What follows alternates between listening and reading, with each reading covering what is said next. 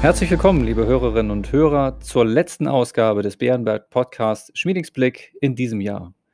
Unser Chefvolkswirt Holger Schmieding und ich möchten Sie auch in dieser vorweihnachtlichen Folge mit einigen Einschätzungen versorgen und dabei dieses Mal auch ein wenig über das historisch erinnerungswürdige Jahr 2020 resümieren. Mein Name ist Klaus Newe und ich leite das Wealth Management von Bärenberg in Deutschland. Hallo, Herr Schmieding. Hallo, Herr Newe. Herr Newe, da dies heute der letzte Podcast des Jahres ist, vielleicht können wir einmal etwas anders beginnen.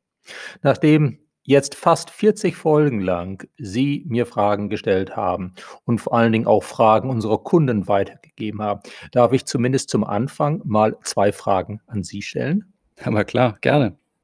Dann zunächst einmal, wie haben denn Ihre Kunden das turbulente Jahr erlebt, über das wir so viel gesprochen haben? Was waren die größten Herausforderungen, die Kunden mit Ihnen diskutiert haben? Ja, für Kunden war das erneut nach Ende 2018 eine emotionale Achterbahnfahrt und ein Stressmoment in Bezug auf die Kapitalanlagen, würde ich sagen. Wir haben viele Gespräche in enormer Unsicherheit hinsichtlich des weiteren Verlaufs geführt und versucht, mit jedem Kunden die für ihn richtige Entscheidung zu treffen. Die größte Herausforderung war natürlich, dass wir im Grunde ein biologisches oder medizinisches Phänomen beurteilen und auf die Kapitalmärkte projizieren mussten. Aber wie immer hat jede große Krise auch diese einen bislang wenig bekannten und einschätzbaren Ursprung gehabt und so griffen historische Vergleiche und Maßstäbe nur teilweise. Dennoch waren wir recht schnell der Meinung, dass es nicht sinnvoll ist, in die Panik der Märkte hinein zu verkaufen und haben aus heutiger Sicht natürlich glücklicherweise dazu geraten, die Krise auszuhalten. Die größten Herausforderungen auf der Kundenseite sind insbesondere dort zu spüren gewesen, wo das Niedrigzinsumfeld der letzten Jahre dazu geführt hat, dass das eigene Risikoempfinden, ja, sagen wir, überschätzt wurde. Dann hatte man vielleicht ein bisschen viel Risiko im Depot. Das führt dann in der Krise dazu, dass Anleger die Buchverluste in dem Moment nur schwer aushalten können. Aber zum Glück, sage ich heute, haben nur sehr wenige Investoren im Tiefpunkt der Märkte Verluste realisiert. Und ähm, ja, jetzt heute sicherlich sinnvoll nach der starken Erholung mit dem Berater, der Beraterin auch die grundsätzliche Strategie neu zu diskutieren. Ja, danke schön. Und was war für Sie dabei die größte Herausforderung, Herr Newe? Tja, die größte Herausforderung, was war die? Äh, das war rückblickend wohl die Situation, dass sehr viel gleichzeitig zu handeln war. Wir mussten auf die Firma besprochen, die Arbeitsweise der Kollegen ad hoc auf Remote umstellen, um die Ansteckung beispielsweise ganzer Niederlassungsbelegschaften zu verhindern und gleichzeitig natürlich den erhöhten Gesprächs- und Beratungsbedarf der Kunden jederzeit gewährleisten. Das war für alle im Team eine große Herausforderung, die die Kolleginnen und Kollegen aber großartig gemeistert haben, wofür ich denen sehr dankbar bin. Gleichzeitig gab es im privaten Umfeld plötzlich das Homeschooling zu bewerkstelligen. Und da ziehe ich meinen Hut vor all jenen, die diese ganze Herausforderung zusätzlich gestemmt haben. Und dabei insbesondere von meiner Frau, die hier große Teile dieser Aufgabe bei uns zu Hause übernommen hat. Dankeschön. Das sind interessante Einblicke. Aber jetzt zurück an Sie. Okay. Dann habe ich wieder Fragen auch zum Ende des Jahres. Neben dem Ausbreiten der Pandemie, mit der Ende 2019 noch niemand gerechnet hatte, und mit dem dramatischen Einbruch der Wirtschaftsleistung im März und April nahezu überall auf der Welt, was waren für Sie die großen Überraschungen des Jahres? Ja, die großen Überraschungen waren dann, nachdem wir die Pandemie erst einmal gehabt haben, nachdem der große Einbruch der Wirtschaftsleistung im März und April stattgefunden hatte. Die größte Überraschung war dann der schnelle Wiederanstieg der Wirtschaftsleistung von Mai bis Oktober. Im Oktober waren die Eurozone und die USA nur noch etwa drei bis vier Prozent unter Normal in der Wirtschaftsaktivität, nachdem wir im April in der Eurozone fast 30 Prozent unter Normal gewesen waren. Aufbauend auf diesem raschen Wiederanstieg der Wirtschaftsleistung war natürlich auch die schnelle Erholung an den Aktienmärkten eine Überraschung.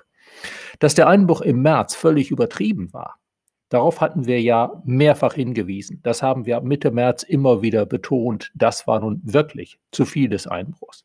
Aber dass es im Dezember alles in allem so gut aussehen würde an den Märkten, das habe ich im März und April nicht zu hoffen gewagt, bei allem Optimismus.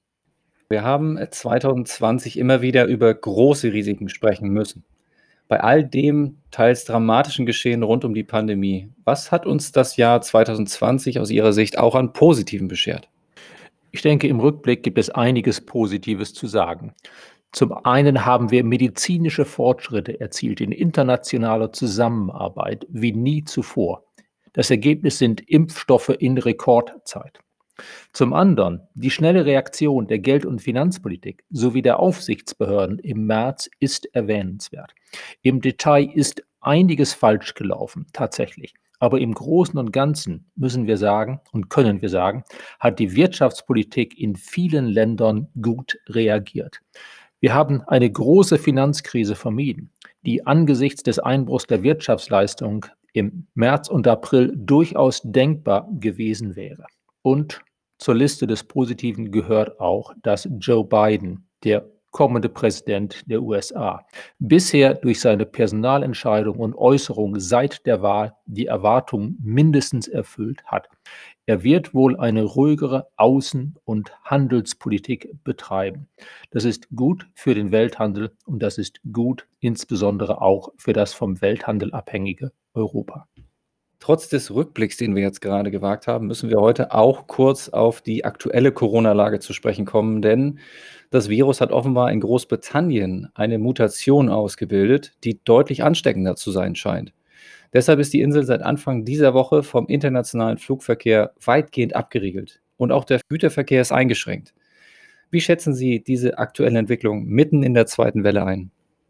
Die aktuelle Entwicklung in Großbritannien ist tatsächlich besorgniserregend. Die sogenannte Sieben-Tage-Inzidenz. Also, wie viele Menschen haben sich innerhalb von sieben Tagen angesteckt, bezogen auf jeweils 100.000 Einwohner? Diese Sieben-Tage-Inzidenz ist in Großbritannien auf 307 gestiegen, nach 152 vor gut zwei Wochen. In Deutschland haben wir zwar auch einen Anstieg, aber nur von 158 auf 213, nur in Anführungsstrichen. Wir sehen also, in Großbritannien ist die Dynamik der Pandemie in den letzten beiden Wochen sehr ausgeprägt. Vor allen Dingen in den Gebieten London, Südost des Landes, wo offenbar dieser neue Virustyp besonders grassiert. Volkswirte können letztlich nicht beurteilen, was das heißt für die medizinischen Aussichten. Aber wir können absehen, dass als Reaktion darauf es wohl zunächst einmal in Großbritannien härtere Lockdowns gibt und auch für einige Zeit noch geben wird. Damit sind die Risiken für die britische Konjunktur kurzfristig wesentlich ausgeprägter noch, als sie vorher waren. Da können wir nur hoffen, dass nicht auch noch ein harter Brexit ohne Abkommen zum Jahresende dazu kommt. Allerdings, auch für diese Einschränkungen, die es jetzt in Großbritannien wieder gibt, zusätzlich gibt, die härteren Lockdowns, die längeren Lockdowns, wird gelten, dass vermutlich ab dem Frühjahr mit dem besseren Wetter und mit den weiterlaufenden Impfkampagnen, dass es auch dort ab dem Frühjahr wohl wieder spürbar besser werden kann. Wie groß die Auswirkungen der jüngsten Entwicklung auf den Kontinent sind, lässt sich derzeit nicht absehen. Wahrscheinlich können wir die Auswirkungen in engen Grenzen halten. Wir sind zumindest vorgewarnt worden durch das, was in Großbritannien passiert. Aber auch bei uns dürfte es darauf hinauslaufen, dass einige Einschränkungen verschärft werden müssen, beziehungsweise zumindest für noch längere Zeit aufrechterhalten werden müssen, als es ohne diese Mutation der Fall gewesen wäre. Kurzfristig sind die Konjunkturrisiken auch bei uns etwas nach unten gerichtet. Längerfristig allerdings sieht es bei uns so aus, als könnte es spätestens ab April deutlich besser werden.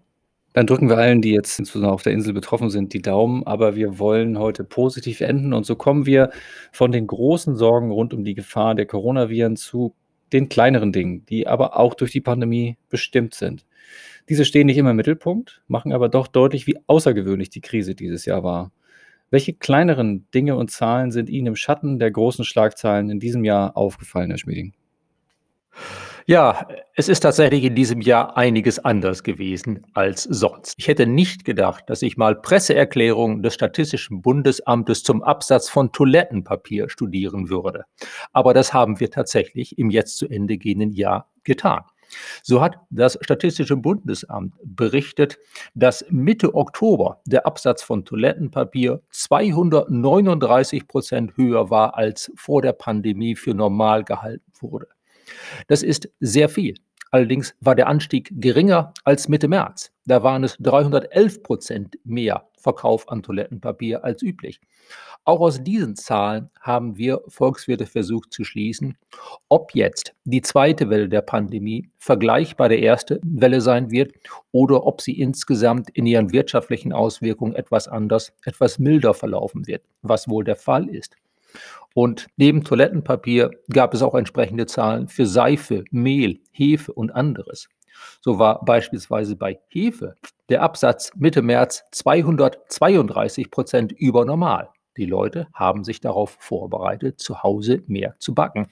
Ende Oktober war er auch wieder deutlich erhöht, aber nur um 174 Prozent und ist seitdem wieder etwas zurückgegangen.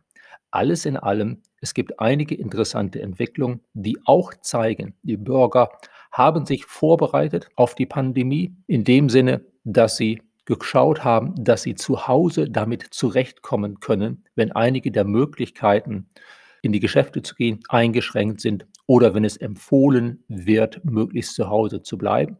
Wir haben uns also in diesem Jahr auch als Volkswirte mit Dingen beschäftigt, mit kleineren Zahlen, auf die wir oftmals nicht schauen würden. Okay, prima, vielen Dank. Dann, äh, bevor wir zur letzten Frage kommen, persönlich, haben Sie ausreichend Toilettenpapier für Weihnachten zu Hause?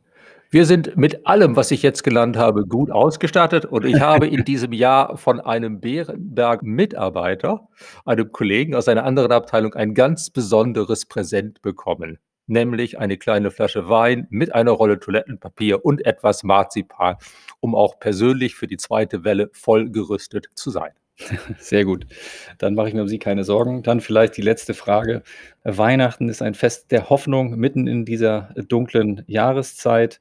Herr Schmieding, blicken Sie auch trotz der aktuellen Nachrichtenlage mit Zuversicht in die Zukunft? Ja, alles in allem, ich bin optimistisch sehr häufig und ich schaue auch jetzt mit Zuversicht in die Zukunft für das kommende Jahr.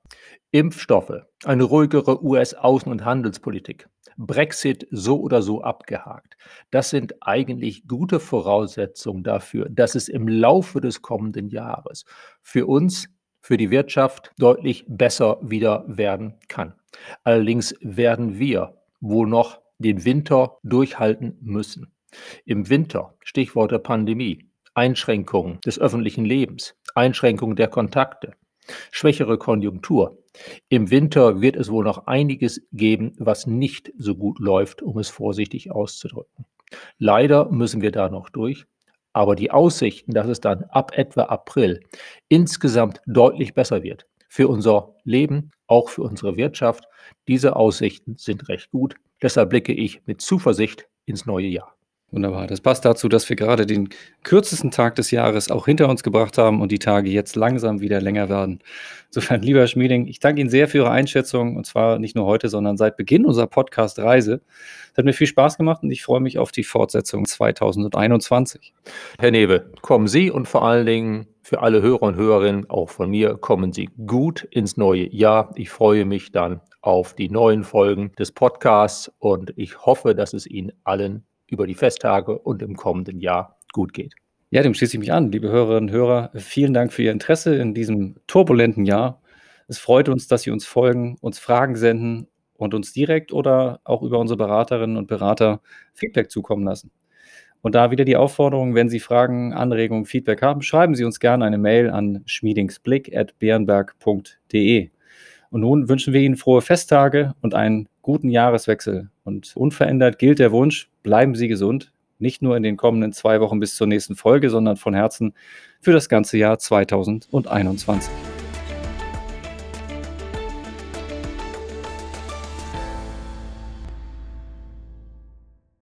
Wichtige Hinweise. Bei dieser Information handelt es sich um eine Marketingmitteilung.